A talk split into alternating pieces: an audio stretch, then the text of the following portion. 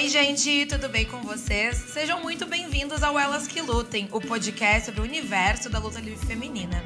Hoje nós vamos falar sobre o Clash of the Castle, Portos Collide e o All Out. Sim, foi um final de semana bem intenso de pay-per-views.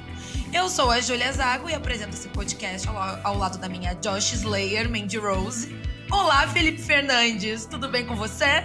Oi, gente, sejam bem-vindos. A gente tá aqui para falar sobre essa farofada aí do fim de semana, né? Com um monte de evento. E enaltecer a nossa Josh Slayer e Mandy Rose, que botou mais umas lutadoras japonesas para chorar. Exatamente. Ela é o momento, né, amiga? Não, não, não é. tem o que dizer. Não tem o que dizer. Ela tá no auge da carreira dela. 315 dias de reinado. Enfim, gente, a Ana vai passar mais um tempinho fora, mas já já ela tá de volta. Então hoje nós vamos seguir gravando em duplas. Você vai estar, tá, tipo assim, acompanhando o meu date com o Felipe hoje na mesa de bar. Exatamente. Cara, vai ser um formato bem diferente. É isso, gente. Se vocês quiserem saber o que nós achamos sobre esse show, sobre essas lutas, continue aqui com a gente. Bora de play no episódio.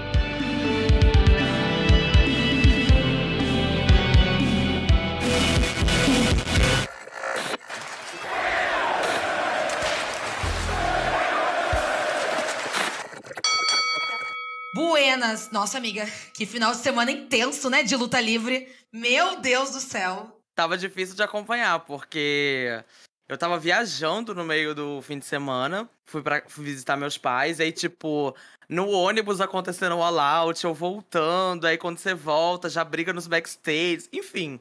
Um caos esse fim de semana. Eu, várias coisas eu consegui ver ao vivo, mas outras eu tive que ver depois. Mas é isso, né? Que bom, né, gente? Por mais fins de semana assim, é bom quando a gente fica alienado aí com, com luta livre, eu gosto.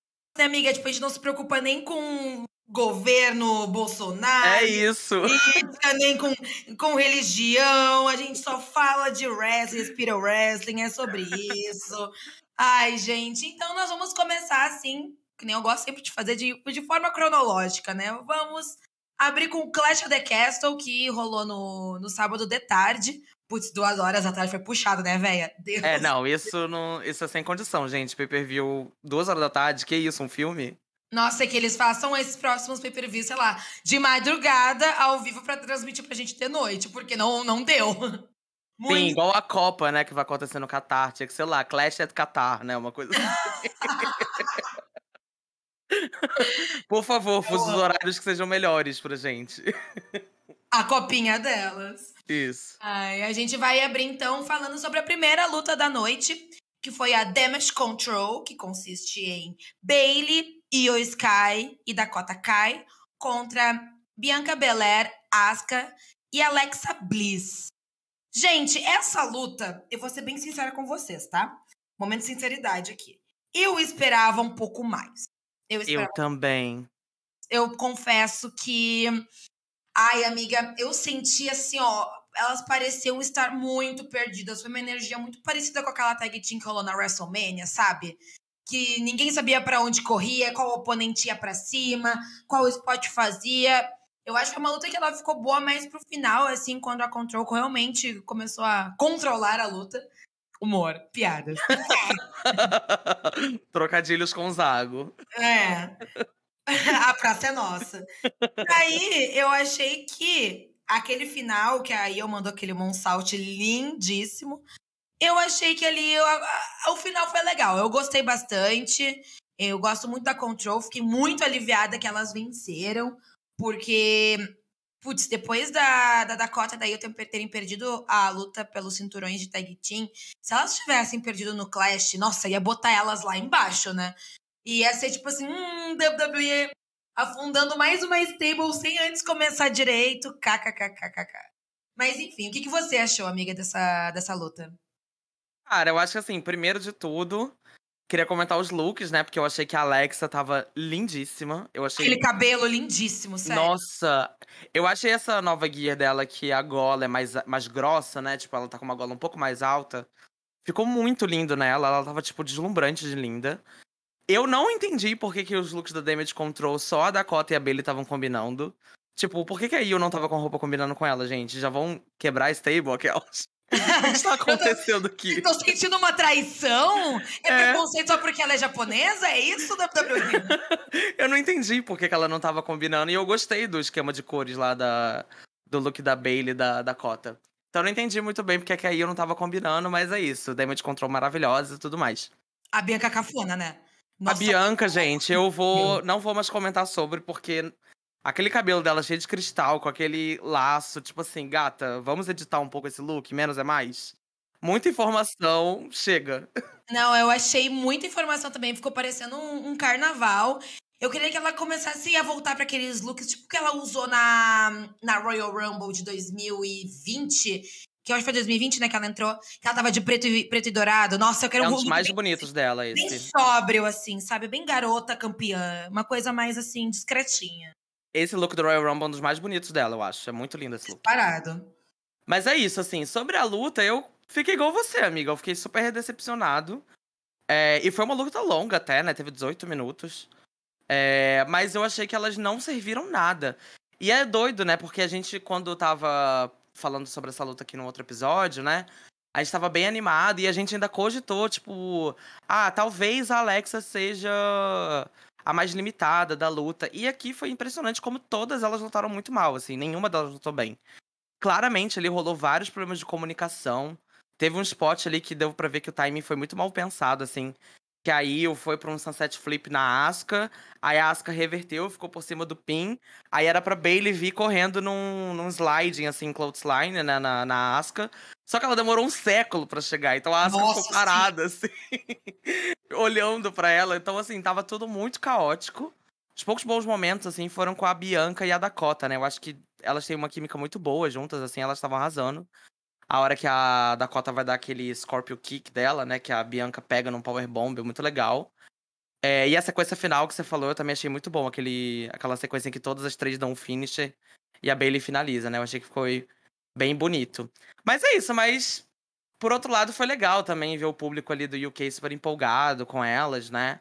Eles são é uma plateia muito, muito boa, né? Eles cantando pra Bailey, aquela música que eles cantavam quando ela era face. Eu achei muito divertido.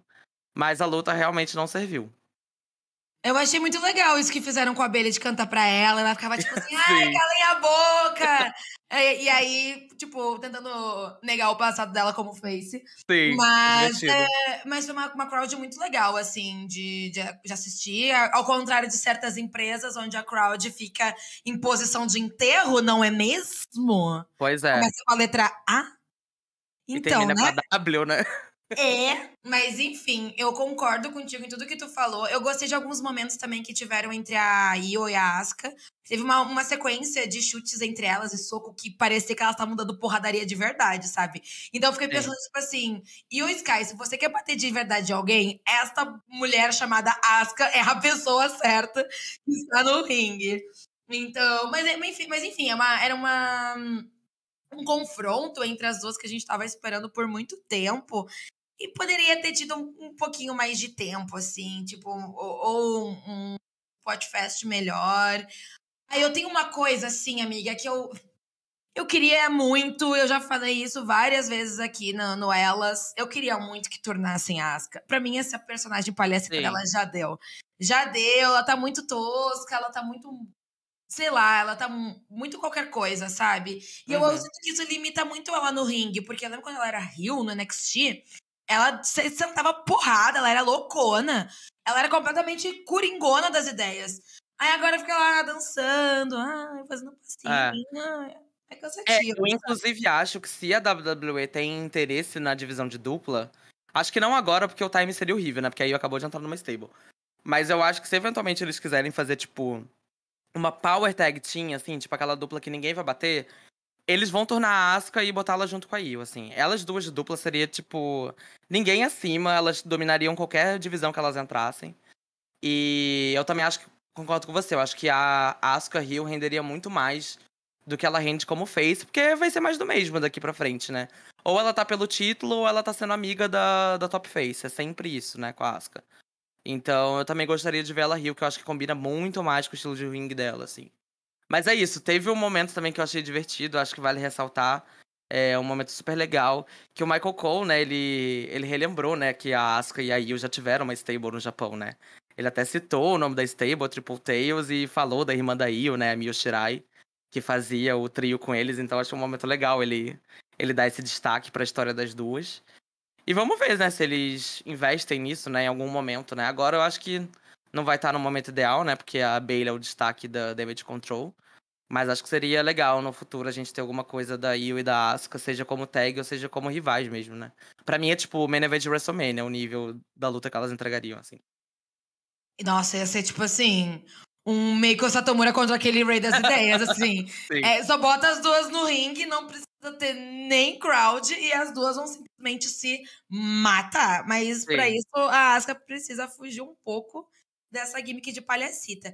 Uma coisa que me chamou atenção uma, uma, em alguns momentos, eu não sei se foi kayfabe ou se foi algo que realmente aconteceu, mas eu senti a Bailey uh, muito insegura com o joelho dela. Eu acho que ela sentiu algumas, algumas vezes, tanto que a gente sabe quando é kayfabe, quando a pessoa ela vende, tipo, que nem a Shida faz as lutas, ela fica com a mão no joelho e tal, fica mancando e tal.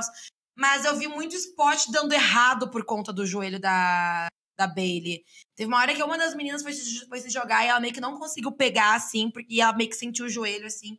E eu já fiquei, nossa, amiga, pelo amor de Deus, porque essa lesão dela é a mesma da Tegan Knox, que, que, que se quebrou 18 vezes. Então a gente fica meio inseguro, né? Ver o que, que, que pode rolar com isso. Deus me livre essa mulher lesionar de novo, ela acabou de voltar. Nossa, eu não tinha reparado isso nos spots, que ela pegou o joelho dela. Nossa, mas é horrível se isso for real, né? Porque é um tipo de lesão que realmente fode muito a carreira de algumas lutadoras, né? A Tiga é o maior exemplo disso, né? Então... Eu acho que. Eu acho que não lesionou, mas eu acho que deve ter dado a famosa fincada, assim. Porque foi a primeira luta intensa que, ela, que, ela, se enfiou. Bom, aquela luta dela contra a Lia no Round não conta, né? É, foi rapidinha foi, também, né? Foi um aquecimento para ela. Então, eu acho que pelo, pelos spots, pelo ritmo dessa luta, alguma coisa deve ter sentido ali. Eu achei que foi uma coisa que fugiu um pouco do kayfabe. Mas, enfim, deixa eu te perguntar. Nós fomos deixadas com uma luta pendente, que era Bianca Belair contra Bailey em uma I Quit Match no Money in the Bank do ano passado. Será que vão fazer essa luta de novo? Vão relembrar dela, talvez com a mesma estipulação, pro Extreme Rules que vai acontecer mês que vem, eu ia adorar essas duas quebrando a pau, hein? Cara, eu acho que é o timing perfeito, né? Não existe lugar melhor para colocar essa luta do que o Extreme Rules, né? Porque eu acho que se eles quisessem retomar essa coisa da Quit Match num contexto normal, teriam que retomar a Field, né? Aquecer a Field de novo. E a Bailey tá como stable agora, não sei o quê. Teria que render muito essa storyline até chegar numa Quit Match de um jeito que a gente comprasse, né? Mas agora que tem um pay-per-view, a estipulação tá tá ali na, na ponta da língua, né? Tipo, é, é muito natural que ela se enfrente numa luta de estipulação e ela e a Bianca chama ela pro mano a mano, né? Tipo assim, lembra aquela estipulação que a gente ia fazer? A gente vai fazer agora, né? Então, acho que seria super legal. Eu não sei como é que eles fariam, né? Porque é uma luta que não tem desqualificação, né? Então, a Damage Control provavelmente ficaria interrompendo o tempo todo. Então não sei se seria uma coisa de tipo, eles bookam uma singles match normal da Bianca e da Bailey pra um Raw, e aí a Damage Control fica interferindo, aí a luta acaba em desqualificação, e eles remarcam pro Extreme Rules como I Quit, e, tipo... E se a... A Io e a Dakota inter interromperem, a Bailey perde a luta automaticamente. Sei lá, essas regras aí que a WWE fica inventando, né? Mas eu tô super dentro, acho que seria incrível. Acho que pro momento da Bianca, né? Eu acho que ela tá sempre dando check aí nos novos marcos da carreira dela. Acho que seria um passo legal ela fazer uma luta mais hardcore, assim. E pra Bailey seria maravilhoso também, né? Pra ela se firmar aí como a top heel do, do Raw, né? Pra mim, ela é a pessoa certa que vai tirar esse belt da, da Bianca. Não, não consigo ver outra pessoa assim no momento. Mesmo se a Beck já tivesse recuperado da lesão, eu não ia querer ver ela campeã de novo. Eu acho que não precisa, sabe? Eu acho que a Beck pode ser construída depois que ela voltar em uma luta, em uma luta não, em uma field, tem cinturão, mas eu, eu ficaria muito feliz, assim. Eu acho que seria muito foda se a Dakota e a Ion pegassem esses cinturões de tag, porque eu tenho certeza que não vai durar tanto na, na mão da Lia e da, e da Raquel. E elas dominassem, assim, tipo, elas iam ter todos os uhum. cinturões, uhum. que nem era a Bailey e a Sasha em 2020, que elas tinham tudo, Sim. sabe? Eu acho que ia dar um poderzão pra, pra Stable. Inclusive, amiga, que pataquada, né? Galera, não sei se vocês viram no Twitter que postaram uma render da, da Raquel e da Lia. E a, e a Lia tá segurando o cinturão de tag com a, com, a, com as plates, no caso, das Iconics. Porque diz o que, amiga? Em 2020. Assim. Amiga, eu passei mal com aquilo. Esses renders da WWE, nesses match cards que eles fazem, eu sempre lembro da Trish Stratus quando ela voltou, que ela tava morena. Que eles simplesmente photoshoparam uma foto da Trish que ela tava loura e botaram ela morena. Aí agora isso com, com o side plate do título da, da Raquel com a das Iconics. Tipo, gente, vocês não revisam o trabalho de vocês, não, pelo amor de Deus. Não tem um diretor de arte nessa empresa, pro, pelo amor de Deus. Mas, amiga, deixa eu te falar. Eu acho que essa parada da, da Lia ser campeã foi um negócio tão improvável que eu acho que eles nunca pensaram sequer, tipo assim, fazer um, fazer um desenho de uma, de uma plate dela, sinceramente. Acho que ela não tem nem tron pra isso, nem. Como é, como é que é quando tem aquela fonte personalizada da pessoa? Não tem nem isso, sabe? Assinatura. Ela não tem nem identidade visual, né, pra ela. Tipo, a é. camisetinha, não tem nada. De tão aleatório que, que foi isso. Mas, enfim, já que a gente tá até falando da situação de tags, né? Vai ter uma match marcada pra semana que vem, pro próximo Raw, da Ali e da Raquel contra a Dakota e a e o Sky. Será que elas vão recuperar esses cinturões? Recuperar não, será que elas vão, no caso, ganhar esses cinturões, né? Eu falo recuperar porque pra mim elas já eram campeãs, né? Pra mim elas já na, na, nasceu, aquele torneio pois nasceu é. pronto pra elas. Então, será que elas vão conquistar finalmente esses belts? O Renadinho de duas semanas dali? Cara, eu acho que se a Raquel e a Lia ganharem de novo, eu não entendo por que, que eles marcaram essa luta, sabe? Tipo, elas acabaram de vencer a Io e a Dakota. Limpo ainda. Ah, não, se bem que não foi limpo, né? A... Tinha aquela coisa de que a Dakota não tava legal na luta, né? Enfim. É... Mas de qualquer forma, eu acho super bizarro eles remarcarem essa luta e a Dakota e a Io não ganharem se for o caso. O único jeito que eu consigo ver isso sendo aceitável é se a Sasha e a Naomi voltarem. E aí elas. É, e aí eles marcarem uma luta da Naomi e da Sasha contra a Damage Control no Extreme Rules, enquanto a Bailey vai atrás do da Bianca, né? É o único jeito, assim, que isso fica minimamente aceitável. Mas por outro lado, eu fico pensando por que, que isso não envolveria o título de dupla, sabe? É, considerando que. Por que, que você vai deixar esse título com duas lutadoras tão desinteressantes igual a Raquel e a Alia, em vez de botar, tipo, numa field quente que todo mundo quer ver, enfim. E reviver essa divisão finalmente, né? Que já tá morta a, quase durante a existência dela inteira. É... Então não sei, assim. Mas eu acho que elas vão ganhar, né? Mas eu também achava que elas seriam as primeiras campeãs e o Triple H veio e fez aquela burrice, né? Então vai saber se isso vai acontecer ou não, né? Uma pensei sobre esse, esse belt foi dele se tornar um belt tipo mid-card para as meninas, assim. Fazer algumas tags aleatórias, algumas que combinam, outras que não. E dar alguma coisa para essas meninas que não estão disputando o belt singular. Fazer, né? Fazer alguma coisa, além de ficar só perdidas ou fazendo só singles match pra jobar, ou alguma tag farofa no SmackDown. Eu pensei que pudesse ser construído dessa forma. Acho que poderia ser legal, assim, mas teria que tomar muito cuidado para fazer algumas tags mais interessantes, assim, pessoas que combinem.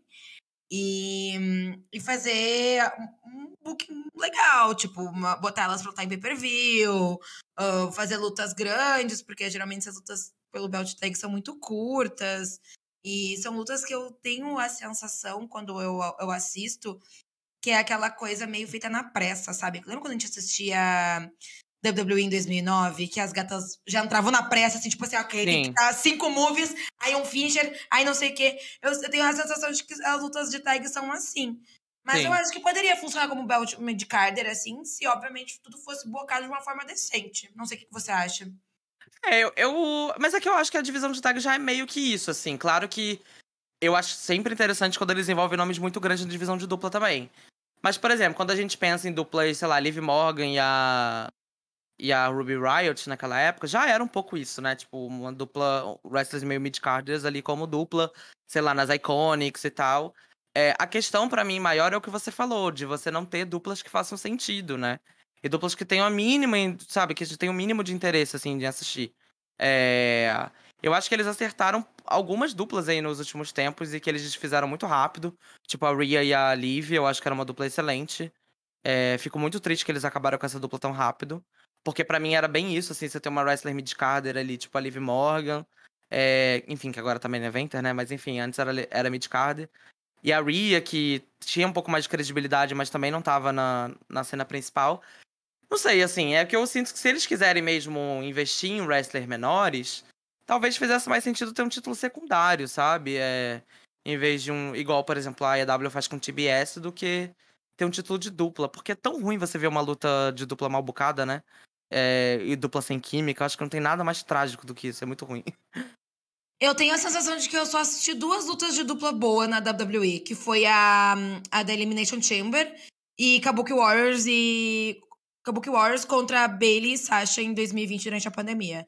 E teve aquela do Starcade também que foi legal, que foi só lutadoras boas e Nick Ash.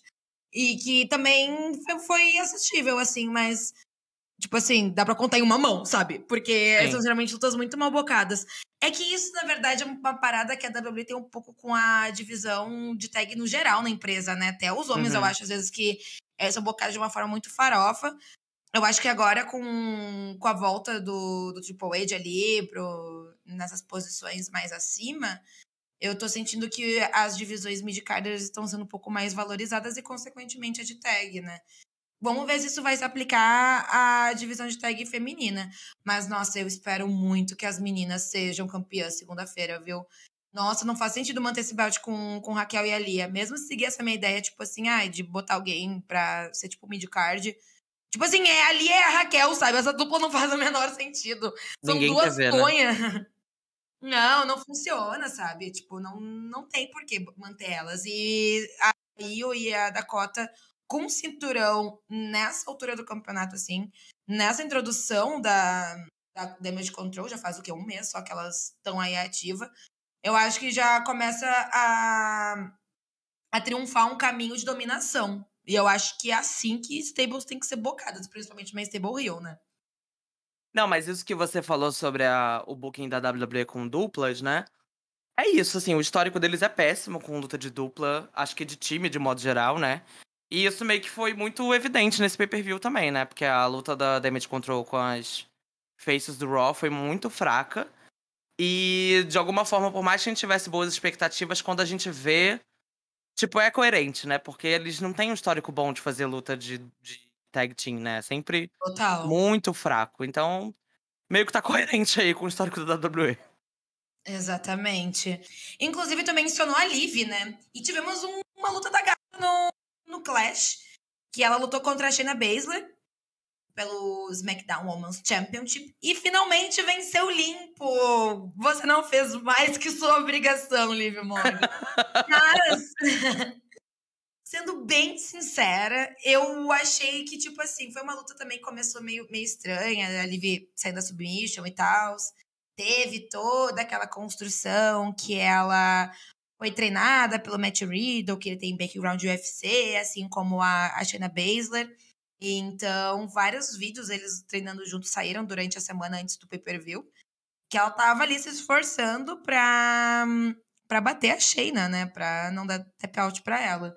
Mas eu achei que o final da luta foi legal, assim. Eu achei que, que, que a Lívia precisava disso, sabe? Tipo, vencer uma, uma oponente que a especialidade dela é submissão e vencê-la de forma limpa.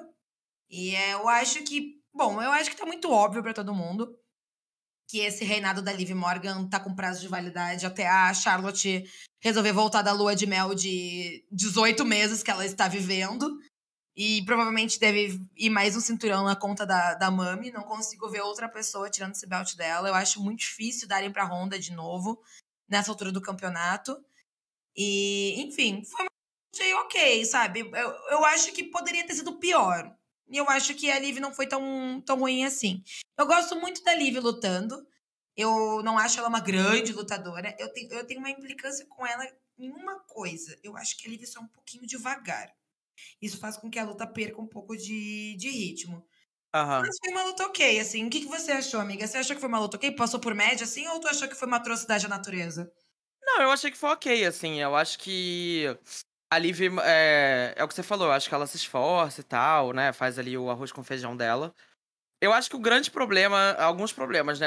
Quem teve a brilhante ideia de botar a Liv Morgan pra fazer grappling, gente? Tipo, Não façam isso se você não tiver um lutador técnico bom, sabe? Não tenho esse Tem tipo de ideia. vida. É, é igual quando rolou lá ó, na WrestleMania a Charlotte e a Ronda fazendo grappling. Tipo, gente, não faça esse tipo de coisa. Tipo, valorize seus lutadores.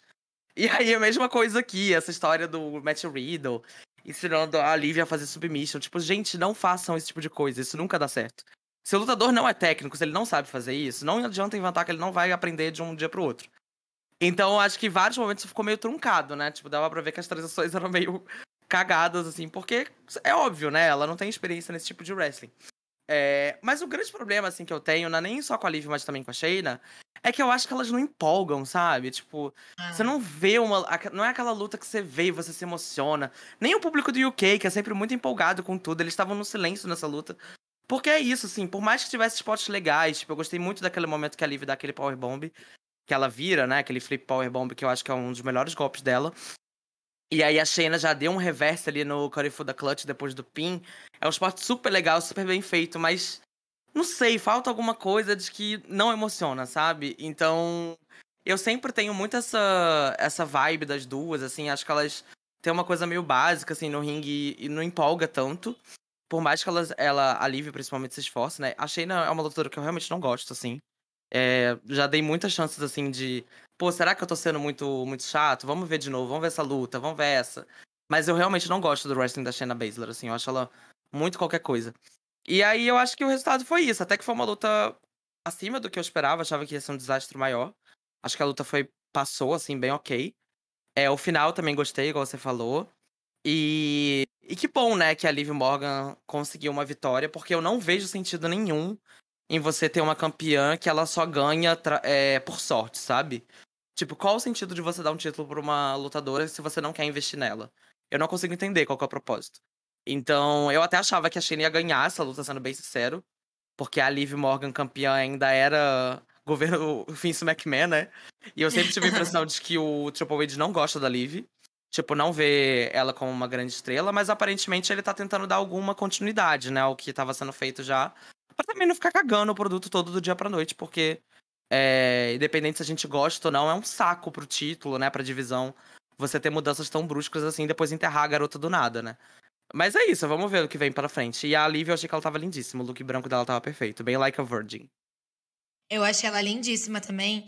E um ponto interessante que tu, que tu levantou é que eu também acho que o Triple H não tem ela como uma das suas lutadoras preferidas. Eu acho que a gente sentiu um pouco de memórias de guerra quando a gente viu a Shayna Baszler bocada pra uma luta pelo título. Pensamos, tipo assim, putz, lá vai o Triple H dar um reinado de um ano e meio pra essa pata de novo. Nossa, que tristeza que foi aquele NXT, mas enfim. Mas uma coisa que, que é muito interessante pontuar também é que Ia ser muito, muito ruim ter enterrado ela da noite pro dia, assim, ter feito ela perder já no SummerSlam. E esse é o mesmo booking que fizeram com a Nick Ash no ano passado, né? Tipo, uhum. ok, a Nick Ash merecia esse booking, mas ia custar, putz, mais uma maleta do Money in the Bank, mais um cash-in, mais um reinado, mais um SummerSlam. Então eu acho que eles estão fazendo um, um esforço, assim, para manter ela como campeã e ter aquele reinadinho básico ali de seis meses para ela sentir o gostinho de campeã e ver também, né? Eu acho que, que a Liv é um, é um teste, né? Sim. É uma pessoa que ela é muito é muito amada pelo público, ela tem uma fanbase gigantesca. A galera ficou muito feliz quando ela ganhou o, o cinturão. Uhum. E é uma, uma, forma de testar ela no topo, né? Ver como é que ela se sai. E eu acho que ela precisa ter fields, ela precisa ter rivalidades. Eu acho que ela precisa ser um pouco desse personagem de, ah, eu estou muito grata pelo meu cinturão e muito feliz por vocês estarem aqui. Pra, tipo assim, agora quem manda nessa porra desse SmackDown sou eu. Inclusive, tem até um burburinho, né, de que podem tornar ela em algum momento, porque parece que teve alguma promo dessas no SmackDown que ela tomou uma vaia federal, assim, a galera fechou total com a Ronda Rousey. E, mas eu acho que um Hilton poderia ser bem interessante para ela. Uma, seria uma virada muito interessante para pra carreira dela. A gente não vê ela Rio desde a da época do, do Riot Squad. E ela, enfim, seria muito interessante ver ela coringando, imagina. Ela, ela coringando, assim, pensou de ser a boazinha, menininha, e tipo assim, Sim. ter um troço e voltar toda roqueirona de roupa rasgada, revoltada. Acho que seria uma boa virada, assim, de, de gimmick. Xingando criança, ela... né? Batendo em criança, batendo em idoso. Eu acho que seria uma boa virada, assim, de gimmick pra ela. É, eu acho que seria diferente, né? Eu nem consigo imaginar a Liv Morgan Hill, sendo bem sincero. Porque quando eu penso nela Hill, eu penso naquela coisa meio arlequina dela do Red Squad, que eu acho que nem caberia mais hoje em dia, né? Acho que ela já mudou muito, né? Mas talvez pudesse dar um up nesse reinado dela, mas eu ainda acho que esse reinado dela ainda já tem data para acabar, sabe? Eu acho que é uma coisa realmente da Charlotte voltar e acabar com tudo isso. Ou mesmo a própria Shayna Baszler também não duvidaria se ela ainda pegasse esse título, sabe? Eu acho que é isso, né? Eu sempre falo muito mal da Liv Morgan aqui no podcast, todo mundo sabe que eu não gosto de dela como lutadora. Mas é o que a gente tá falando também sobre essa mudança de gestão do Triple H. A gente não pode esquecer também que são pessoas, né? E Exatamente. acho que seria muito frustrante para ela, é, como talento da empresa, tipo, mudar a gestão e ela ser enterrada logo depois. Então eu acho que esse cuidado que o Triple H está tendo de manter ela em evidência por um tempo, né? Tipo, respeitando a continuidade do que já estava sendo construído, acho que também, né, deixa a pessoa um pouco mais animada, entusiasmada, porque é um saco também quando você só é enterrado, né? Acho que, independente da gente gostar ou não do lutador, acho que não tem nenhum lutador que curta passar, curta ou mereça passar por isso, né? O que fizeram com a Nick Ash. A gente já cansou de falar muito mal dela e dessa decisão aqui o tempo todo, né? De dar a maleta e o título para ela. Continuo criticando, mas o que fizeram com ela eu acho muito pior, né? Que é você dar o título e tirar logo depois, assim. É, porque basicamente você tá esfregando na cara daquele lutador que ele não é material para main event, né? Então, é muito frustrante, deve ser horrível quando você passar por isso, né, como lutador. Não, e também é um desperdício The Bank, sabe? E a WWE tá, tá fazendo um, um, descaso muito grande com essa maleta faz muito tempo, tu pode contar nos dedos a quantidade de, de castings legais que teve. Não, das meninas só teve um casting legal, né? E a quantidade de vezes que essa maleta foi construída e quem foi um, um campeão legal. As lutas em si estão terríveis ultimamente, né? Pois então é. acaba, tipo assim, custando uma luta que tem uma estipulação muito massa pra uma farofa, sabe? Uma coisa que vai lá e usa uma vez e joga fora. E a maleta é uma coisa que pode agregar muito em, em rivalidades, muito, assim, troca de belts. E, enfim, não tem por que ficar gastando assim, sabe? Mas eu fico feliz que pelo menos estão desenvolvendo a Liv. Não foi um reinadinho de um mês só, aquela coisinha de tipo, ai, toma aqui esse cinturão pra essa essa mulher que se metazanando nesse Twitter aí, já diria Vince McMahon. E daí você vai lá e torce pra ela. E um mês depois ela tá, tá indo embora. Então eu acho que estão construindo ela assim aos poucos, mas ela realmente precisa ter um, um pouco mais de seriedade nesse reinado, né? Enfim, vamos ver. Eu estou com saudades dela. A mamãe Charlotte Flair. Por onde anda Charlotte Eu também. Flair? A verdadeira loura definitiva, assim. Perfeita, perfeita. A maior que temos. O SmackDown está assim com um buraco. Nossa, a gente tá sentindo. É exato, é essa sensação, um buraco, assim. Por onde anda Larena, a rainha, The Queen, Charlotte Flair, pelo amor de Deus. Mulher, sai dessa lua de mel, pelo amor de Deus. Você tá casada desde 2002 e ainda tem lua de mel. Fofa, vamos trabalhar, tem que pagar os boletos desse casamento aí, hein? Casal intenso, né? Eles não se desgrudam, pelo amor de Deus. Vão trabalhar, mulher. O já tá rolando até um burburinho de que o Andrade vai, vai sair da EW. Daqui a pouco os dois vão se trancar dentro de casa. E a gata Sim. lá. A dona Flair. Enfim, eu acho que outro ponto interessante que a gente pode comentar neste pay-per-view é que não é, não, é, não é uma luta, no caso, né? Mas é uma construção. Que é esse heel turn da, da Real Replay, né? A gente comentou um pouco sobre ele naquele episódio especial que fizemos sobre os heel turns algumas expectativas e tal. Sentimos que em algum momento que a WWE ia perder um pouco a mão quando começou aquele rumor de que iam transformar a Judgment Day numa stable sobre sobrenatural.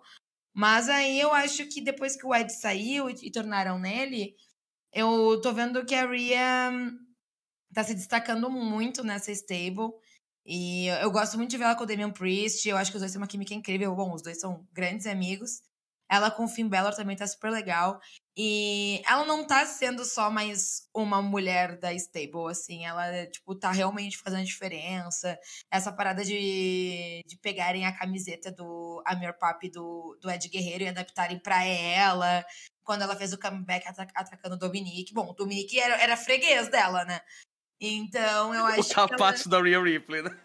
Nossa, todo dia sendo surrado por ela. Eu queria tomar uma surra dela também. Eu confesso que fiquei com, com incesto. Sim. Mas enfim, eu vejo muita gente reclamando que ela tá numa fase ruim da carreira, mas, tipo, gente, ela tá numa field com Ed e Rei Mistério. A gata tá com um espaço de microfone quase todos os shows. Ela sempre tem algum momento de destaque durante a luta. Eu acho que tá sendo uma storyline muito legal para desenvolver ela como uma, uma personagem Rio. E quem sabe ela pegar um cinturão do SmackDown ou do Raw daqui para frente. E eu acho que é muito melhor construir ela dessa forma do que aquela vez que, que, que draftaram ela pro Raw antes da WrestleMania. Ela foi lá, falou meia dúzia de coisa pra Asuka, pegou o belt dela e teve aquele reinadinho meia boca, sabe? Então eu acho que é muito melhor construir assim aos poucos. A pessoa não precisa estar na rota de um cinturão pra ter uma boa construção, assim, como personagem. E eu acho que tá se, destacando e tá saindo super bem. É, eu acho que o que eles perceberam com a Rhea Ripley e que a gente também não, não, não conseguiu prever tanto, porque a gente também se chocou quando aconteceu, é que a verdade é que a Rhea Ripley não funcionou no main roster como ela funcionava no NXT. Tipo, aquele furacão Rhea Ripley que existia no NXT, muito carismática, top face, perfeita tudo mais. Isso não rolou no main roster, gente. Quando ela foi pro main roster, teve alguma coisa ali nela que não fluiu, assim, ela não conseguia se conectar com o público como ela conseguia no NXT. E eu acho que essa decisão de levá-la para Judgment Day é um ótimo jeito de desenvolver esse, esse lado dela. Porque no ringue não tem mais o que desenvolver na Rhea Ripley. Ela, claro que tem, né? Óbvio, sempre tem. Mas assim, o que eu quero dizer é que a Rhea Ripley já é uma lutadora muito boa. Então, assim, o que tem que ser desenvolvido nela é outra coisa, é o que eles estão fazendo agora, sabe? Ela tá crescendo muito com o público, né? Eu acho que a participação dela nesse, nessa stable é ótima para isso, né? Ela tá, tá se envolvendo com talentos muito grandes, né? Igual você falou, o Ed, o Rei Mistério, enfim. Não é qualquer jobber, né? Então, acho que para ela esse, esse momento tá sendo muito bom. É um ótimo jeito de manter ela ocupada, né? Enquanto ela não tá numa rota por título. Melhor do que ela ficar perdida em dupla aleatória também na, na Tag Division, né? E, e aí, eventualmente, quando ela for atrás de um título, eu acho que ela vai estar tá com o público na mão, sabe? Porque ela claramente não é mais uma manager qualquer, né? Ela tem uma atuação muito legal ali, ela surrando o Dominic Mysterio, ela com essa camiseta do Ed Guerreiro é tudo para mim, porque de fato a Rhea Ripley tem muita energia de papi, né, de daddy. eu amo isso. Então, eu, eu tô achando ótimo, assim. Eu não acho que ela tá saindo por baixo, não. Que, eles tão, que ela tá sendo desvalorizada. Eu acho que ela tá se saindo super bem. E ela tá fazendo um papel de rio, assim, que. Ela é muito carismática, né? O jeito que ela fala uhum. no microfone, o jeito que ela se comunica com o público. Então, é uma coisa muito gostosa de assistir. E convenhamos, né? Teremos Rhea Ripley contra Beth Phoenix. Então essa luta vai ser um must. Estou contando os segundos para isso acontecer. Espero que seja em breve. Pois é. Não, eu acho que quando ela for atrás do título também vai ser muito bom, gente. Seja com a Bianca ou seja com a Bailey, né? Amiga, vamos falar agora de luta livre de verdade, de Joshi Pororezo, de três grandes lutadoras, assim, que fizeram história no wrestling. Vamos falar de Strong Style, né, amiga? Vamos strong falar de Strong Style. style. Exatamente, mas gente, a gente zoa a Mandy Rose, mas a gata arrasou nessa triple threat. Eu vou ter que falar, gente, eu, não era o resultado que todo mundo queria, que todo mundo queria estar tá fechado com a Meiko Satomura, né? Mas assim, ela arrasou, ela ela conseguiu se impor assim, a desentrada dela, até o momento que ela ficou com a Meiko ali no ringue, que elas entregaram uma luta super tranquila. Eu achei que ela foi melhor que a Blair Davenport. Abafa. E... Amiga, eu sei que você vai me, vai me matar por falar isso, amor. Não, mas assim. Você, você é peruquinha, né? Eu sei que você é peruquinha. Eu sou peruca, mas abafa porque eu concordo. A fanbase deitou pra Mandy Rose, sim. Ela pegou os dois cinturões. Gente, mas eu achei que foi uma luta bem legal. Assim, para mim foi a melhor do final de semana. Achei linda a entrada que fizeram pra, pra Miko Satomura. Essa mulher é muito chique. Essa mulher tem cheiro de Chanel Number 5. Tem, Sim. assim, ó, uma postura, um, uma atitude, assim, uma porradaria tão sincera. Foi tudo. E tudo indica que ela vai ficar um pouco no, nos Estados Unidos, né? Porque estamos gravando hoje numa terça-feira e ela vai lutar contra a Roxane, né? A Roxane Paris. E, enfim, eu acho que a Meiko vai fazer um pouquinho de caridade ali no USA antes de voltar para pro, pro Japão. O que eu acho que é bem legal, eu acho que ela parece estar bem confortável com isso, né? De ficar um pouquinho ali, ajudando as meninas, nessa parada de treinadora também. Enfim, foi uma ótima luta. Eu deitei pra Mandy Rose. Eu acho que o meu único problema com ela é o mesmo problema que eu tenho com a Liv Morgan. Só que ao invés dela ter problema na corrida, eu acho que ela para muito e faz muita taunt. E isso dá uma baixa na energia da luta, que eu fico tipo assim, amiga, você está lutando com duas lutadoras que são extremamente ágeis. Pega um impulso nessa corda e vai. Pega o fluxo, sabe? Mas enfim. E aí, amiga, Mandy Rose na Stardom? Amiga, Mandy Rose, Five Star Grand Prix ano que vem, vai ganhar, vai peitar todo mundo. Não tem jeito, gente. É a Joe MVP do ano. Eu amo. Julia fica ligada, hein? É, não tem jeito. Ela é a Joe do ano. Não, mas falando sério agora, eu me surpreendi muito com essa luta. É... É isso, a Mandy sempre teve muita dificuldade, assim, no ringue, né? Ela nunca é uma lutadora que você assiste e fala, nossa, que lutão, por mais que ela acerte uma coisa ou outra. Essa performance dela, eu acho que ela mandou muito bem do início ao fim. Claro que, óbvio, que, enfim, é sempre evidente que ela não tá nem perto do nível da Meiko, assim. Isso fica muito claro até mesmo na luta. Mas eu acho que ela conseguiu segurar muito bem a luta, né? Ela. Todos os momentos em que ela tinha que ter destaque, ela superou as expectativas, né? Ela mandou muito bem nos esportes dela. É, acho que ela também tava. Mandou bem ali na agilidade, na fluidez do, do combate. Não senti que o combate ficou truncado em nenhum momento, sendo sincero. É, eu também acho que ela realmente teve muito mais destaque do que a Blair. É, e é isso, a luta teve spots muito legais, assim, né? A Meiko revezando lá os chutes nas duas, né? Chutava o peito da uma, chutava o peito da outra, às vezes com as duas de joelho. Aquilo spot foi super legal. de Bribella, e Bribella que criou esse spot, e meio que Satomura que aprendeu com ela. Isso, referências, não é não? Referências. É, aquele spot também da Blair interrompendo o pin, né, com o dive foot stomp, foi super legal a joelhada final ali da Mandy Rose nas duas foi muito bom e muito impactante. Então é isso, acho que tudo que a Mandy tinha que fazer, ela cumpriu, entendeu? Todas as tarefas que deram para ela, ela conseguiu concluir. E por isso que eu acho que não tem como necessariamente falar mal da performance dela ali, né? Eu gostei muito do look dela, eu acho que quando ela tá nessa coisa meio American Sweetheart, é uma coisa muito mais legal do que é, essa vibe Toxic Attraction. Acho que ela nesse tipo de gimmick mais é, Bimbo funciona muito mais com esse visual Bimbo, acho muito legal. E eu achei que foi legal, assim, a dinâmica das três foi muito, muito boa. É isso, né? Eu vi muita gente falando também que a Meiko foi enterrada, né, por perder o título pra, pra Mandy. Eu não acho ideal, né, a, a Meiko Satomura perder pra Mandy Rose, como é óbvio. Mas eu também não acho que era o caso da Meiko necessariamente ganhar, gente. Tipo, a Meiko Satomura, ela não precisa de um cinturão. Ela tá muito acima disso, né? E eu acho que ela perdendo um cinturão para qualquer pessoa, ela eleva essa pessoa, né? Eu acho só que o grande problema ali foi a escolha, né? De ser a Mandy Rose, porque eu não sei mais o que eles vão fazer com ela, gente. Ela já deitou o elenco inteiro. Ela acabou de deitar, tipo, a Meiko Satomura, unificou os dois, os dois cinturões. Então, assim, meio que ela é a pessoa a ser derrotada agora, né? Então eu não sei o que eles vão fazer com ela.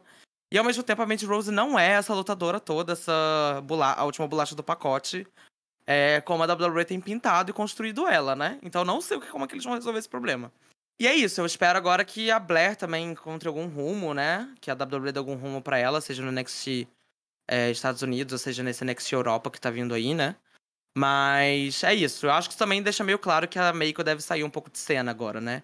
Ela vai lutar agora com a Roxane no NXT, né? É, amanhã, a gente tá gravando hoje na terça. Não, amanhã não, né? Hoje não. O NXT é hoje, no dia que a gente tá é, gravando. É hoje. Então. Mas eu acho que depois disso ela deve ficar só como treinadora mesmo. Não sei se ela vai ficar full time mais, não.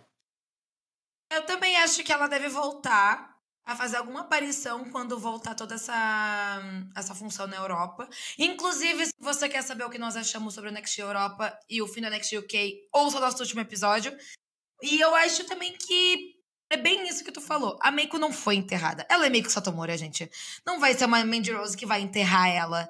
Ainda mais que a luta foi também uma triple threat, foi uma unificação de cinturões, entende? Ela não foi um, um combate direto entre elas e que, tipo, a Mandy espachou ela, ou, enfim, fez algo muito. Um, de uma atrocidade. Eu achei que foi algo que impulsionou muito bem a, a personagem da Mandy. Ela realmente é o maior nome do NXT.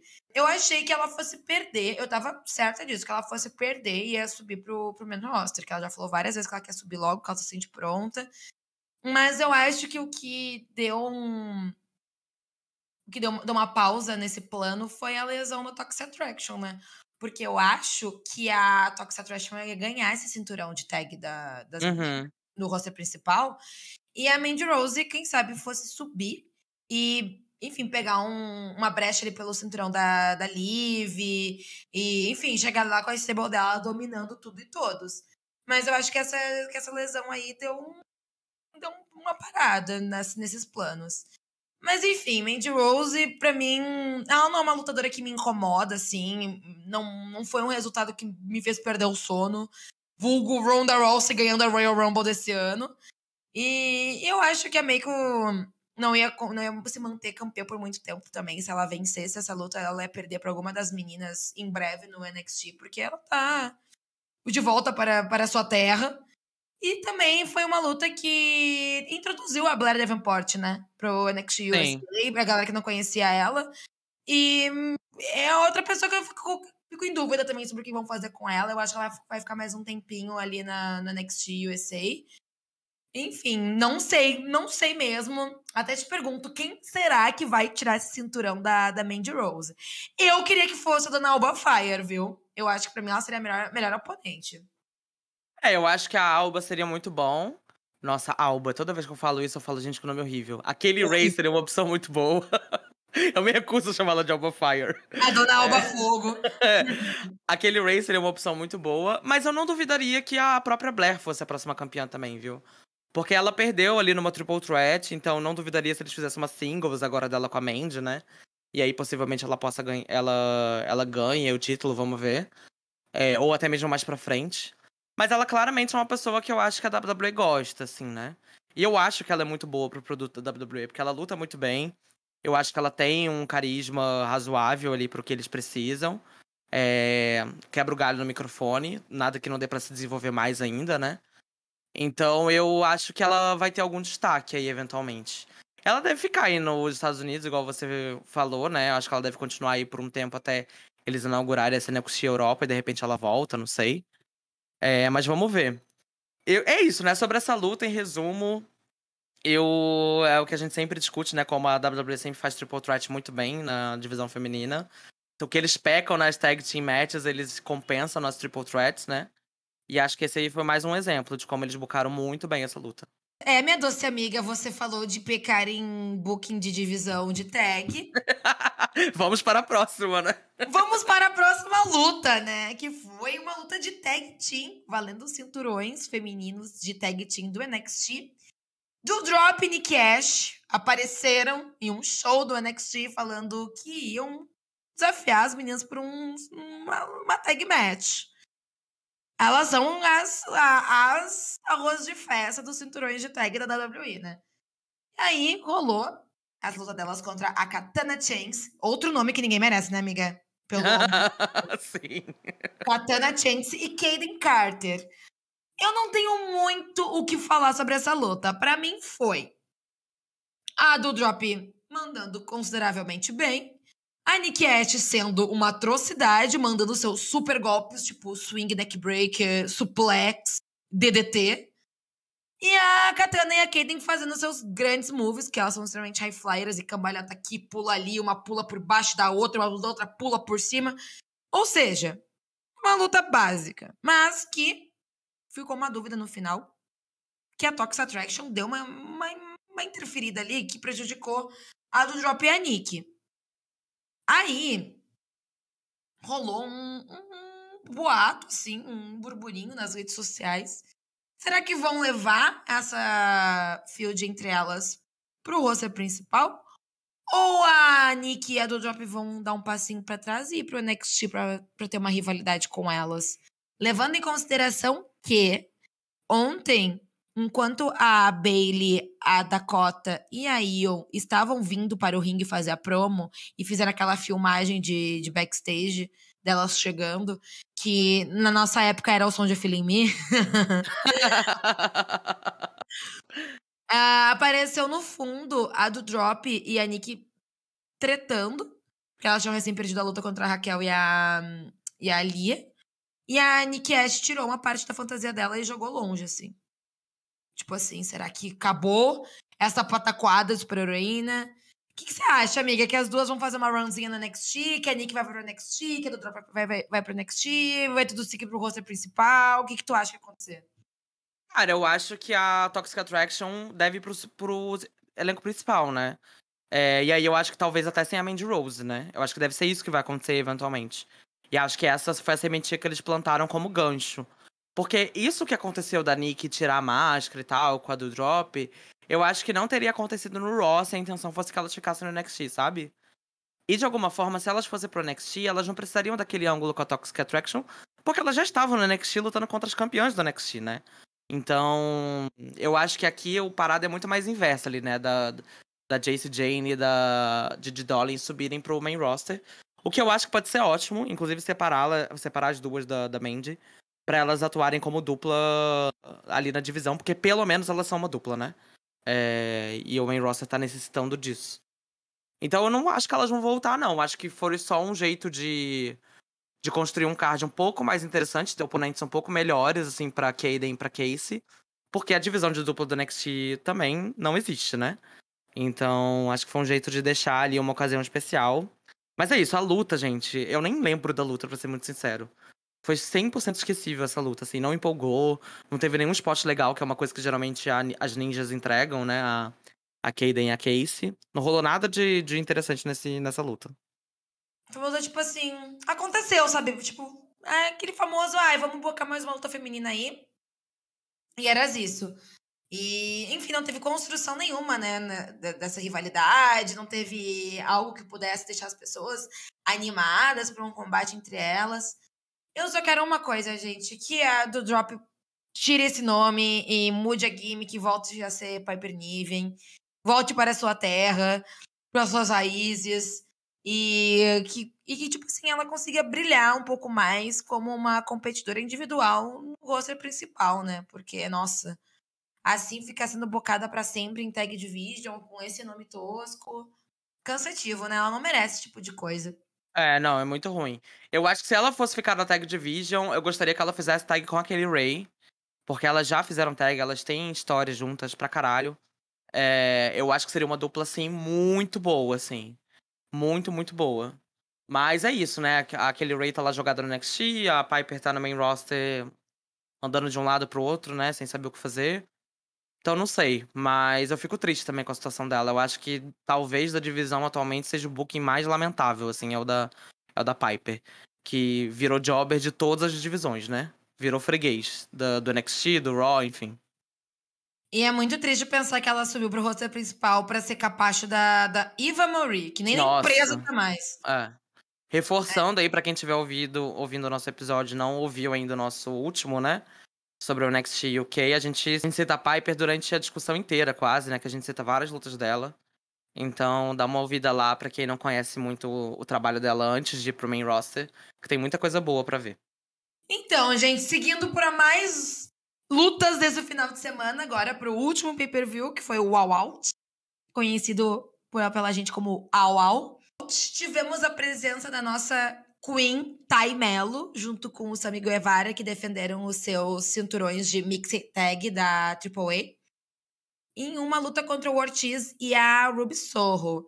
Que foi uma luta bem bagunça, assim. Ela me lembrou, sabe aquelas, sabe aquelas lutas pelo Hardcore Championship que tinha na, na WWF? Que um pinava o outro no backstage, e se, e se cagavam a pau no meio da rampa, aí um jogava o outro na plateia. Foi uma lutinha curtinha, foi divertido de assistir aquela famosa farofa para começar o show, assim, tanto que foi no Zero Hour, que é o pré-show da EW. E, infelizmente, Ruby Sorro foi lesionada depois de um, uma joelhada da, da Taimelo. E, enfim, ela quebrou o nariz, tá toda renga, tadinha, vai ter que ficar um tempinho out. Não que ela estivesse fazendo muita coisa na divisão da EW, né? Sim. Mas, infelizmente, rolou uma, uma lesão, mas a gente tem que pontuar a melhor coisa dessa luta, que foi a maquiagem do Ortiz e da, e da, da Ruby Sorro, que fez uma homenagem a Kong e a Bull Nakano. Enfim, eu acho que foi uma coisa muito legal que eles fizeram, assim, ficou muito bonito esteticamente. E foi uma luta bem farofa, assim, não, não teve nada muito uau, assim. Então, por um lado, eu gosto muito de ver a Tai com Turão, eu acho que Que é o tipo de belt que condiz muito com a storyline que ela tá atualmente, ainda mais que ela tá acompanhando o Sammy Guevara. E aquela coisa, né? Começando o show daquele jeito, né? É, eu gostei bastante da luta, viu? Eu acho que cumpriu ali o que ela tinha que cumprir de aquecer ali pro início do show. Acho que foi uma boa primeira luta. Foi muito curtinha, né? Seis minutos. Mas eu gostei bastante ali. Foi uma luta cheia de ação, né? Vários tag team moves, isso que é uma coisa que eu valorizo muito, né? Que WWE, que não investe nisso. Aqui teve muito tag team move, que foi super legal, né? Eu acho que a Ruby Soho, ela se dá muito melhor em luta de tag do que a luta individual. Então, ficaria muito feliz se ela seguisse por esse caminho na EW, né? É, seja na tag com Ortiz ou numa tag com uma outra menina, enfim. Eu acho que ela manda muito melhor em luta de tag do que em luta individual. É, e teve alguns spots bem legais, né? Eu acho que aquele Destroyer da, da Taimelo, que ela pula por cima do Sam, aí encaixa ali no, na posição e dá o Canadian Destroyer, foi super bonito. Acho que o final também foi super legal, né? Que ela deu o Tai KO ali na, na Ruby Soho, que infelizmente né, quebrou o nariz da diva. Deu pra ver que foi muito impactante o, o, o, a joelhada. Mas é isso, é a lutinha ali pra aquecer, ação. Acho que o destaque com certeza é a make do, do Ortiz e da Ruby. Foi uma homenagem muito legal que eles fizeram, uma referência super divertida. Mas é isso. Eu gosto da ideia de ter um título de. um título mixed, sabe? Acho que pro elenco da EW, inclusive, isso funciona muito bem. Melhor do que um título de dupla feminina, eu acho. Que eles, já que eles não têm tag feminina, né? Eu acho que um título de dupla misto funciona muito melhor. E eles poderiam criar o próprio deles, né? Já que eles estão usando aí emprestado da AAA. Eles poderiam criar o deles e investir nisso, né? Porque tem muita dupla mixed que dá para fazer ali com aquele elenco. E duplas boas, assim. Sem falar que se for para eles bocarem mulheres como tag team, vai ser mais tempo apenas para mulheres do show. É uma coisa que o Tony Khan evita a todo custo. exatamente. Ele prefere dar tempo pro birrento do CM Punk lá fazer suas pataquadas do que dar tempo pra divisão feminina. Então eu acho que, já que tem homem na jogada, eu acho que seria um belt muito bem bocado. Eu acho que foi uma ótima observação da sua parte. Mas, Sim. partindo para a próxima luta do, do show, Ai, gente. Tivemos Jade Cargill contra Atena pelo CBS Championship. E, assim, apesar de eu ter achado incrível aquele look de She-Hulk da, da Jade Cargill. Amiga, eu morri eu adoro, nessa hora. adoro essas, essas analogias geeks que ela faz na, nas suas roupas. A luta foi horrível. Foi, foi péssima, horrível. péssima, péssima, péssima. A Atena também estava muito, muito bonita nesse dia. Mas assim, não souberam usar as berries nos spots. Tudo muito confuso, tudo sem ritmo. Era mais luta da Jade, tipo, poderia ter sido num Dynamite, num, num Rampage. E ela é muito ela é muito foda, gente. Ela é uma pessoa que luta apenas um ano e ela é uma pessoa incrível. Ela tem uma coisa que é Star Power, que não é todo mundo que tem. Não é uma coisa que tu consegue lutando duas semanas no Performance Center. É uma coisa que tu tem que ter o brilho, sabe? E ela sabe lutar direitinho.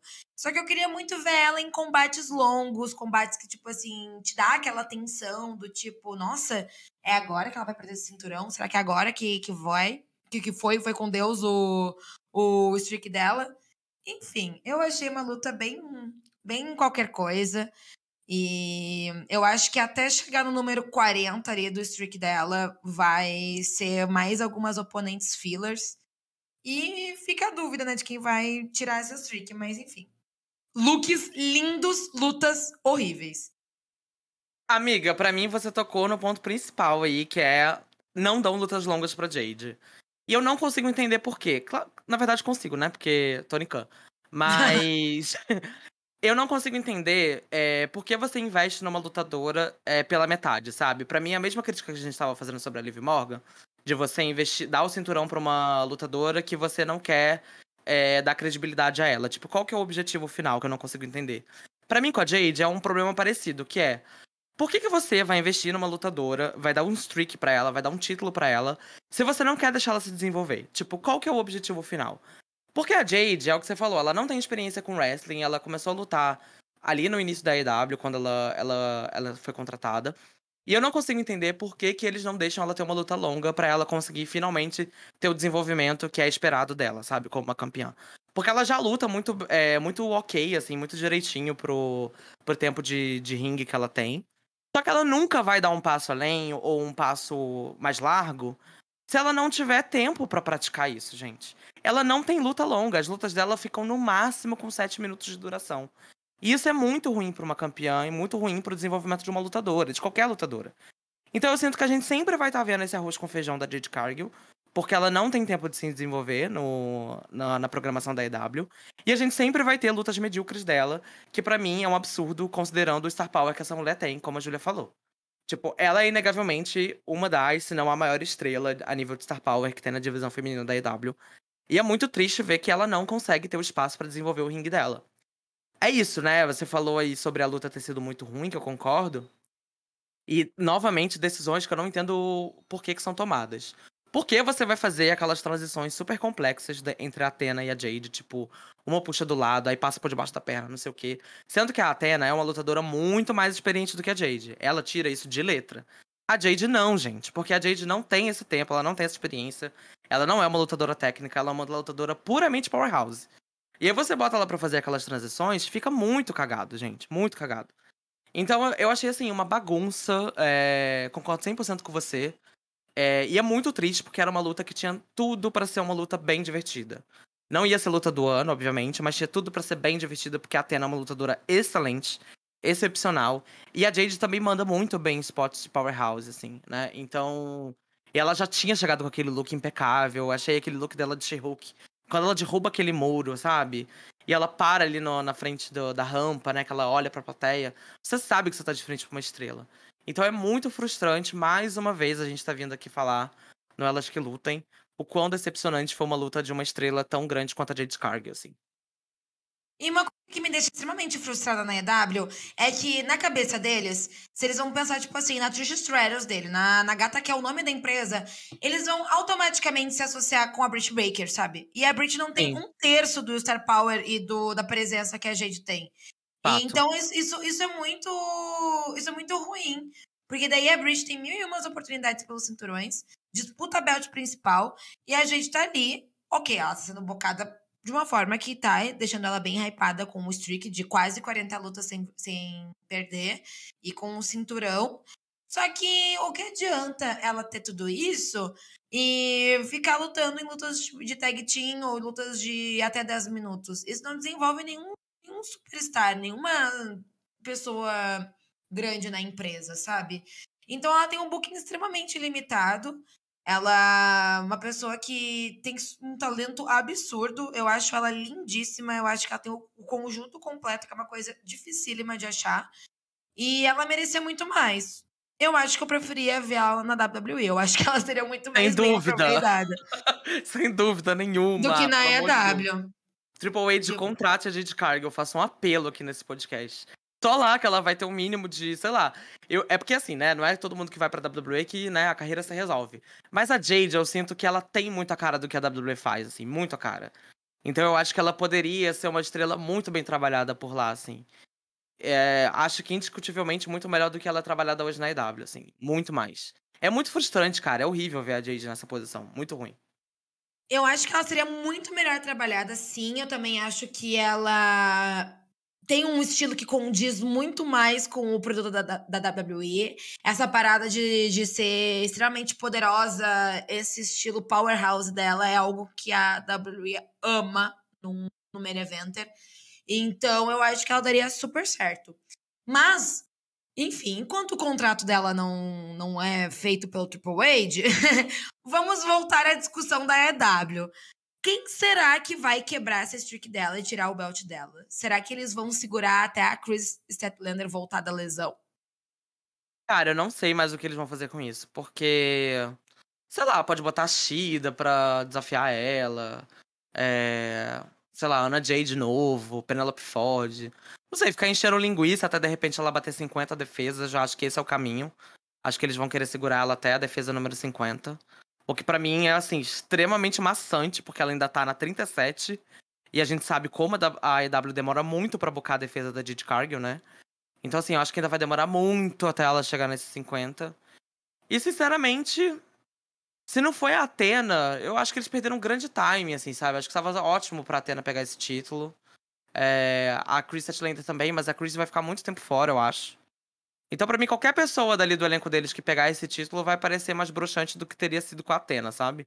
A Atena teria sido uma opção muito mais interessante, assim. Mas uma outra coisa, só um último comentário sobre essa luta, que eu esqueci de falar, é que a gente comentou no início do episódio, você falou sobre a sensação de ver uma luta de divas de 2009. Pra mim, essa luta era uma luta de divas de 2009. 100%, assim, o booking dessa luta. Parecia uma coisa meio Bat Phoenix contra Gayle King, sabe? Nossa! WWE Superstars 2011. Total. Pra mim parecia muito essa energia, entendeu? Parecia isso. Eu concordo plenamente. É essa exata energia. E principalmente quando tinha as Bella Twins e a Alicia Fox, que tinha a Stable, que no caso seria as, as Berries hoje em dia. Que daí Sim. uma ia lá e atrapalhava, depois elas tudo apanhavam. Ah, eu achei que foi uma energia muito 2009. E é muito engraçado quando a gente fala, faz esse tipo de comentário, porque a divisão feminina da, da EW, gente, sejamos francos, ela está muito mais próxima de uma diva zero do que de um, sei lá, em comparação a uma divisão de circuito independente, de uma Stardom, de uma WWE, no caso também, né? Fato. Então ela e ela tem um, um elenco que não era para ser associada de Vazera, sabe? Ela tem um elenco muito bom. Era pra estar, tá, tipo assim, lutas absurdas. Voando, né, amiga? E Era pra estar tá voando. E não tem, não tem como. O negócio não vai pra frente porque o Tony Khan simplesmente não se importa. Ele não se importa. A gente pode que se esgoelar em 45 episódios aqui no Elas Que Lutem. E todo mundo pode se esgoelar no Twitter, em todas as redes sociais, em qualquer lugar. E o homem tá nem aí. Ele acha que, que as meninas vão tirar tempo de tela de, de Elite, de Young Bucks, de Hangman Page. No CM Punk agora não, não mais, que talvez ele seja do olho da rua até o fim desse episódio. E era o mesmo pensamento que o Vince tinha em 2010, 2009 ali, que não queria dar tempo para as mulheres para manter ali o seu o, o seu circo Triple A de Andy Orton, John Cena, Batista e CM Punk, né? Então, a vida é feita de escolhas, o Tony Khan fez a dele. Não, é bizarro, assim, é muito triste. É... A gente, enfim, já é chover molhado já essa altura, tanto que a gente já falou sobre isso. Mas você ter uma lutadora ali do calibre da Atena perdendo em quatro minutos por causa de um Glenn Slam, não tem condição. É sem condição, é sem comentários isso. Não, completamente fora, fora de si, né? Mas enfim, pelo menos nós tivemos uma luta que foi além de 10 minutos. Muito que bem, Tônica! Você conseguiu, vida! Também, né, gente? Uma Fatal Foray com menos de 10 minutos é pra, é pra acabar com o ser humano, né? Ninguém, ninguém tem espaço pra luta. Ah, a gente teve a próxima luta que foi Tony Storm versus Ricardo Shida versus Britt Baker versus Jamie Hater, valendo o título de campeã interina da EW. No caso, a Thunder Rosa está lesionada. E quando ela voltar, vai ser o mesmo esquema que foi CM Punk e John Moxley. Ela vai lutar contra a campeã para decidir quem vai ser a campeã da porra toda. E foi uma luta que eu gostei muito, muito mesmo, assim. Eu acho que comparando com as últimas lutas da, da EW que nós tivemos pelo cinturão, eu acho que essa foi uma das melhorzinhas.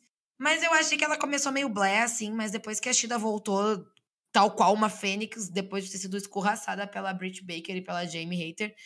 Eu acho que ali a luta pegou um ritmo muito legal, assim. Eu acho que todos os lutadores tiveram seu espaço. E eu preciso destacar uma coisa muito importante. Jamie Hater, o look dela, o look e o tombstone que ela aplicou. Para mim, ela foi a estrela da noite. Eu fiquei muito feliz que ela já se estranhou ali com a Brit e que provavelmente elas devem se desentender, tomara que ela sente a porrada na Britt Baker e que ela trilhe um caminho solo agora. É uma lutadora que eu queria muito ver campeã, eu acho que ela tem um, um gás, assim, ela tem um brilho que é super importante pra divisão. E é muito triste uma lutadora extremamente talentosa como essa viver como sombra da Britt Baker, né? Mas enfim, fiquei fiquei satisfeita com essa luta até. Eu acho que elas entregaram um produto muito legal. E a gente tem que destacar também outro ponto, que foi a Tony Storm entrando chorando na luta, né? Ali a, a nossa Jaja Picon entregou o resultado. Pronto, ganhou. Eu, ela entrou ali soluçando ali. Uh, eu pensei, fungando, eu pensei, ah, pronto. Ganhou a luta, já entregou, já pode assim, ó, encerrar e dar o um cinturão pra ela. Palmas para a atuação de Tony Storm, né? E você, amiga, você gostou da, da, da, da nossa Jade Picon vencendo a luta? Cara, é o resultado que todo mundo queria, né? Eu acho que é o melhor resultado possível, assim, a Tony Storm ganhar. Eu acho que ela merece muito esse título. Já tem muito tempo que a gente não vê a Tony Storm segurando um título individual, né? Então acho que vai ser muito legal aí ela como campeã. É, mas é isso, muito legal ver ela com o título na mão, porque expectativas de um bom reinado eu tenho zero. porque você pode colocar, sei lá, a Manami Toyota com título, com esse título que não vai dar bom, assim, não, não eu não tenho expectativa mais nenhuma, nem eu não crio mais nenhuma esperança de que eu vou ver um reinado bom da divisão feminina da EW. Se rolar, que ótimo, eu vou sair no lucro, mas enquanto não rolar, eu não vou criar expectativa. É, sobre a luta, eu concordo 100% contigo, assim, amiga. A Jamie Hater foi a estrela da luta. Eu acho que ela brilhou demais, assim. Ela tava lutando numa intensidade muito boa e que eu já tinha muito tempo que a gente não via ela fazendo.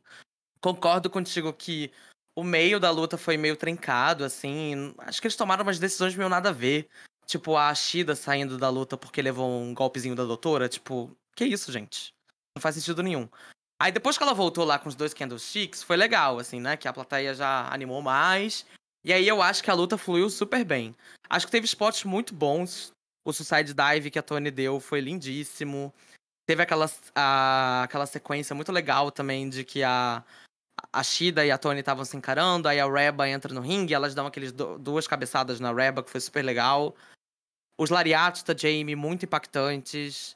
Teve um spot que para mim foi o spot do fim de semana da divisão feminina, que foi aquele Jammer Suplex da Tony Storm, e aí a Jamie Hater pega a Tony Storm do Pin naquele Tombstone Pile Drive é lindíssimo.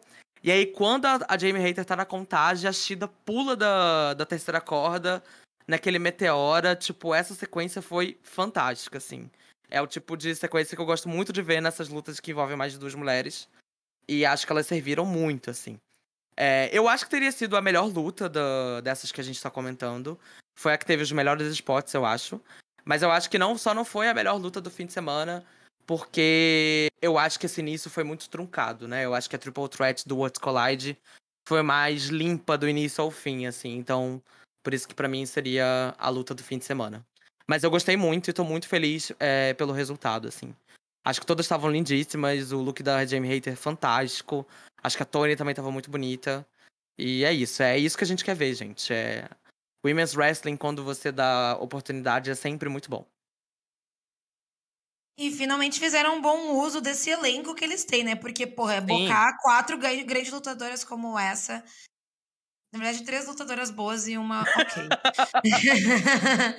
Numa luta como essa e, tipo, sei lá, dá, tipo, oito minutos ia ter sido um desperdício absurdo, sabe? Nossa, teria sido péssimo. E, enfim, teve alguns spots muito bons, eu acho que elas serviram muito. E eu acho que também teria sido a melhor luta da noite se não fosse por esse, por esse início tão, tão devagar. E eu acho que essa parada também da Brit e da Jamie ficarem juntas o tempo todo, eu acho que foi algo que durou por muito tempo, assim. Pra mim, elas já deviam ter tretado ali já, já de início. E pra, tipo assim, já começar ali, uma pega o pin da outra, uma bate na outra. Enfim, eu acho que é uma coisa que poderia ter construído desde Sim. um pouquinho antes. Agora a gente pega as nossas velas, vamos dar as mãos. Estou dando a minha mão para você agora mentalmente, amiga. E a gente vai fechar os olhos e a gente vai mentalizar coisas boas para o reinado da Tony Storm. Que não sei se vai ser bom isso, mas enfim, que a Tony Storm tenha um reinado repleto de prosperidade, de muita Sim. alegria, que tenha boas lutas, que ela seja uma boa campeã e que ela tenha destaque. Sim. Enfim, tá mentalizando, amiga? Mentalizei muito, amiga. E a luta que eu tô mais mentalizando, que para mim pode ser a grande rivalidade do reinado dela, é com a Jamie Hater, gente. A Tony com a Jamie Hater daria muito bom, daria muito certo. É, já tá tudo engatilhado ali, sabe? A Jamie Hater tá crescendo com o público. É, enfim, faz essa storyline logo dela abandonando a doutora, faz uma singles match no Dynamite lá para ela surrar a Britt Baker e segue o baile, sabe? Para mim tem que ser bem assim, vamos focar no que é bom, que é a Tony Storm contra a Jamie Hater. É, acho que plantaram todas as sementes possíveis ali para essa ruptura delas, né? Inclusive, eu acho que foi até um momento muito legal da luta, né? Quando ela, eh, a Britt Baker custa ali, né? O pin da Jamie Hater. É, a plateia se envolveu muito ali, né? Foi super divertido. E é isso, gente. Vambora. Tony Storm e Jamie Hater, let's go, sabe? É isso que eu quero ver. Nossa, seria, seria uma luta muito boa, né? Eu adoro a Jamie Hater, eu fico muito puta que ela tá nesse papel ainda de amiguinha da Britt Baker ali, de empregada dela. Mas agora, que já que as duas estão tão tretadinhas, era aquela estranhada durante a luta, eu acho que finalmente ela vai trilhar seu caminho solo e que brilhe, por favor. Sim. Eu acho que ela seria uma ótima pessoa para quebrar o, a streak da, da gente cardio, hein?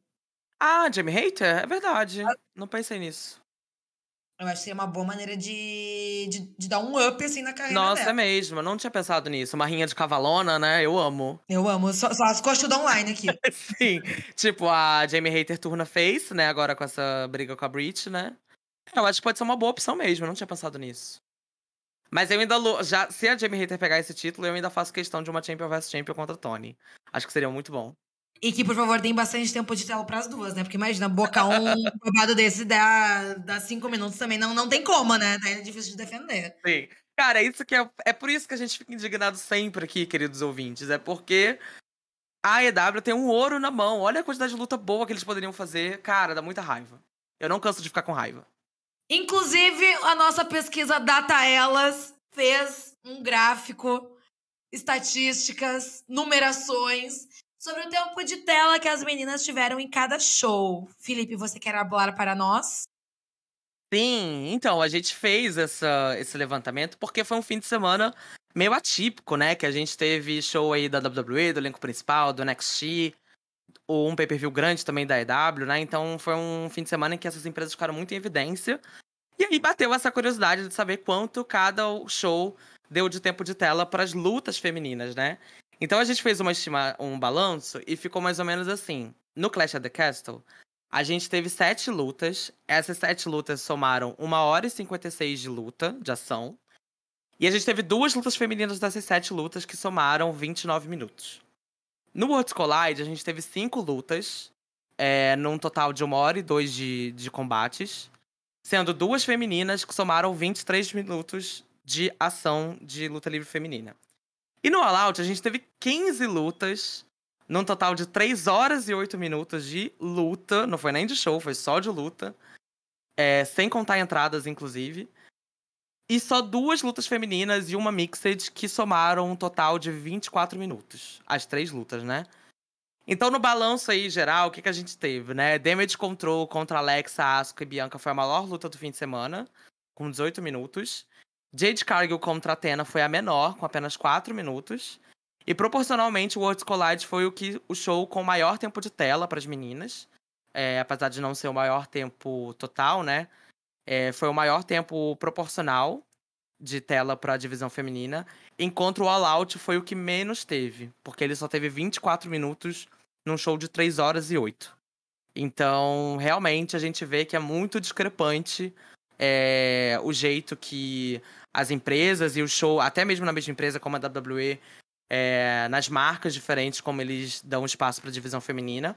Eu não acho que foi atípico é, nenhum desses, desses números aqui, muito pelo contrário. Eu acho que é bem mais ou menos a proporção que costuma rolar nos, nos combates desses, desses, desses shows. E é triste, né? Porque para mim, a proporção do NXT é o mínimo que a gente pode ter, sabe? Num show de cinco lutas, você ter duas femininas e com um tempo razoável para se desenvolver. Para mim, o que a NXT faz é o mínimo. O que a WWE faz no Clash of the Castle já é ruim. E o que a IW faz é, tipo, inaceitável, sabe? Eu acho inaceitável. Um show de 3 horas e 8 só de combate, porque eu acho que o show total teve lá pras 4 horas, né, Júlia? Aham. E eu acho inaceitável você só ter 28 minutos de luta. 28 não, né? 28 foi o, o Clash, of the, Clash of the Castle. Foi 24 minutos, né? Sendo que uma dessas lutas ainda era uma luta mista. Então eu acho inadmissível isso. Não, você vai lá, faz um evento que durou ao todo, contando tudo, assim, quase cinco horas, ou um pouquinho mais de cinco horas. E boca 15 lutas. Isso para um pay-per-view eu achei extremamente exagerado. Ficou muito cansativo. Tinha luta ali que poderia ter bocado para um Rampage, para um Dynamite da vida fácil. E dá essa miséria de tempo para as meninas.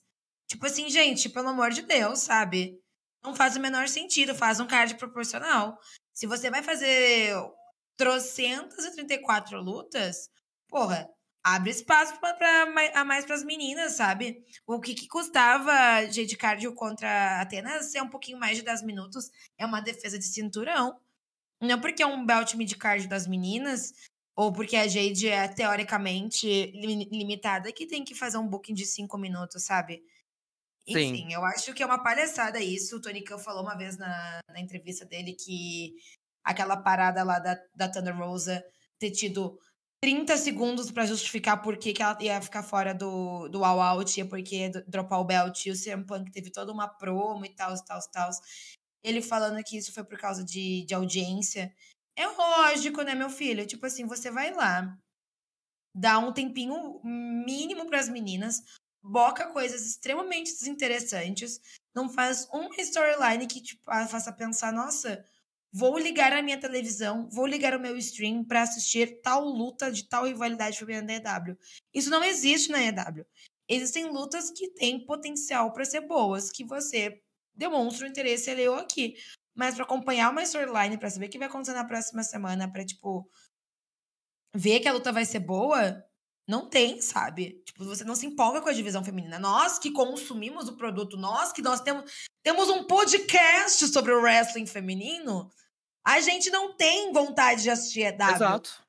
Porque é uma merda o produto deles. E o Tonica não quer mudar. Ele acha que assim tá ótimo. Lógico que você vai que vai dar audiência, vai ser os batorés lá que você boca, porque você dá metade do jogo pra eles, sabe? É a mesma coisa de contar um mais um igual a dois. Sim. Não, gente, a EW tem algumas das minhas lutadoras favoritas, assim, sabe? Eu sou apaixonado na Tony Storm, todo mundo sabe que eu sou apaixonado também na Amy Sakura. E eu não tenho vontade de ligar o produto da EW pra ver as lutas delas, porque eu sei que é o mais do mesmo, sabe? Eu sei que as lutas da Tony Storm, ela vai lá dar a bundada, dar um Jammer Suplex e ganha. Eu sei que as lutas da Amy Sakura, ela vai ficar fazendo aquele heel work lá que ela sempre faz, aí vai esquachar uma jobber ou vai perder pra uma estrela medíocre lá do main roster. Então, assim, sabe? Por que, que a gente vai se importar com isso? Não tem o um porquê se importar. Então, essa estratégia do Tony Khan de ficar invertendo a culpa é muito velha, gente, porque a gente já viu isso com o Vince, entendeu? O Vince, durante muitos anos, já deu essa desculpa para menosprezar a divisão das divas na época, né? Então, a gente sabe que não é isso. A gente sabe que a culpa é inversa. Se você não faz um produto suficiente para seu público se importar, ele não vai se importar. E isso não é só com divisão feminina, não. É com qualquer pessoa, qualquer lutador. E aí, quando o Tony Khan fala que a Ruby Sorro dá menos audiência que o CM Punk, se essa é a régua dele, então basicamente ele tá querendo dizer pra gente que todos esses caras que têm muito mais tempo de tela que as meninas dão mais audiência do que elas. E a gente sabe que isso é uma mentira. Né? A gente sabe que isso é uma mentira. É inegável que o CM Punk dá mais audiência do que a Ruby Soho, assim como ele dá mais audiência que qualquer um ali. É, mas você querer dizer que todo o elenco masculino, que tem muito mais tempo de tela do que o feminino, necessariamente dá mais audiência do que, por exemplo, a Britt Baker, ou do que a Ricardo Shida, ou do que a Tony Storm, isso é uma grande mentira. Isso é dado, gente. É só pegar aí os picos de audiência na programação deles que vocês vão ver que esse argumento não se sustenta. Então é muito fora, né, que eu acho que é muito deselegante e antiético da parte dele. Ele basicamente falar numa coletiva de imprensa que um talento dele não dá audiência, né? O desrespeito que é com a própria campeã dele. E a gente sabe que essa não é a primeira vez que o Tony Khan desrespeita em público um talento da divisão feminina. Então, assim, esse cara é um babaca, eu quero que ele se foda. Aquela já vai ficando puta, né? Vai tomar no cu, Tony Khan. Não, mas é muito. É, tipo... Um frouxo também, né? Porra, é. naquela coletiva de imprensa, você põe quase cagando na cabeça dele ali. E ele, ai, eu não sei o que, não sei o que, não sei o que. Mas na hora de, de peitar a divisão feminina, de falar mal das mulheres em entrevista. Aí ele, ele é grandão. Aí ele fala com todas as letras, né? Mas pra falar do talento dele, do, dos machos dele, ele fica bem quietinho. Ele só é grandão pra, pra falar mal de undercard e divisão feminina. Pra peitar lá o povo dele lá que fica mordendo um ou outro nos backstage, ele não sabe fazer nada. Palhaço. Ele é muito em céu, gente. O que define o Tony Khan é energia em céu. E com essa eu finalizo o debate da EW, aquela. Vai tomar no seu cu, Tony Khan. Tomara que uma mulher assuma essa empresa logo. Então é isso, gente.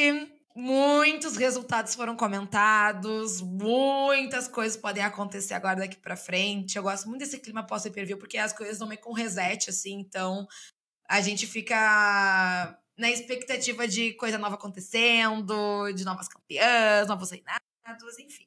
Queríamos agradecer muito, muito, muito a audiência de vocês. Sigam a gente nas redes sociais, arroba Elas Que Lutem, underline podcast no Instagram e arroba Elas Que Lutem pod no Twitter. Manda DM, interage com a gente nos comentários, manda reply. A gente quer saber o que vocês estão achando, o que vocês acharam desses pay-per-views, os resultados. Enfim, fale com a gente. Muito, muito, muito obrigada pela audiência. Muito obrigada, Fê, pelo papo. E é isso, gente. Um beijo grande para vocês e até a próxima. Beijo, gente. Até o próximo episódio.